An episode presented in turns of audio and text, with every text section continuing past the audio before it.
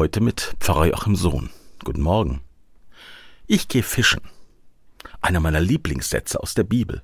Petrus versteht die Welt nicht mehr. Erst ist Jesus gestorben, dann soll genau dieser Jesus doch wieder leben, heißt es. Wer soll denn das verstehen? Und da wird es dem Petrus zu viel. Er guckt seine Freunde an und sagt, ich gehe erstmal fischen. Ich schmunzle jedes Mal, wenn ich das lese. Ich meine, Gerade wurde ihm gesagt, sein Freund Jesus lebt doch. Der Tod hat also nicht das letzte Wort. Es gibt ein Leben danach. Und er geht erstmal fischen. Andererseits, das ist ja naheliegend für einen Fischer. Petrus ist von dieser Info überfordert. Und deshalb macht er das, was er am besten kann. Er geht fischen. Was dem Petrus das Fischen ist, ist Mutter Beimer in der Lindenstraße das Spiegeleierbraten gewesen und bei mir ist es die Musik. Wenn ich die Welt nicht mehr verstehe, wenn mir alles zu viel wird im Kopf und überhaupt, dann setze ich mich in der Kirche an die Orgel und mache Musik. Das tut mir gut. Ich spüre, wie der Druck nachlässt und mein Gedankenkarussell anhält oder zumindest langsamer wird.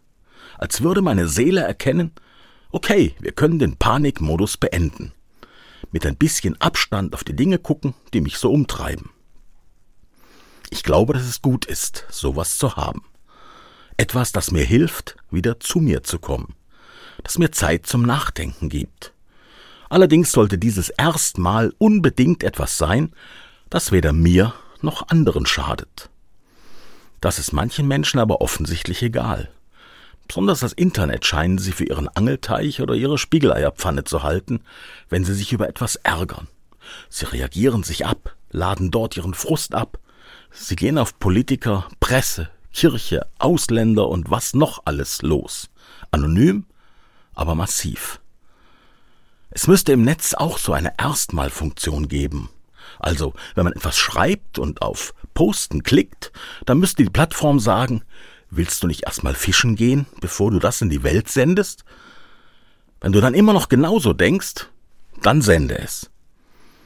Instagram, Facebook und Co. werden diese Funktion wohl nicht einführen. Wer also raus will aus dem Gefühls- und Gedankenchaos, der muss sie eben selbst für sich finden. Seine eigene Erstmalfunktion mit Zeit zum Nachdenken. Pfarrer Joachim Sohn, Furtwangen, Altkatholische Kirche.